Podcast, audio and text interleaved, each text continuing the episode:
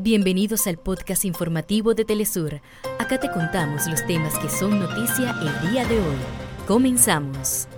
En Venezuela, fuerzas políticas, sociales, religiosas y empresariales firman acuerdo nacional sobre principios generales, propuesta de calendario y aplicación de garantías para la elección presidencial 2024. La Comisión del Congreso de Perú aprobó el ingreso de una unidad naval y personal militar de Estados Unidos al territorio bajo el argumento de asistir a la Marina Nacional. En Argentina, en medio de amenazas del gobierno, trabajadores del sector aéreo realizaron un paro de actividades de 24 horas para exigir mejoras laborales. Hasta acá nuestros titulares. Para más información recuerda que puedes ingresar a www.telesurtv.net.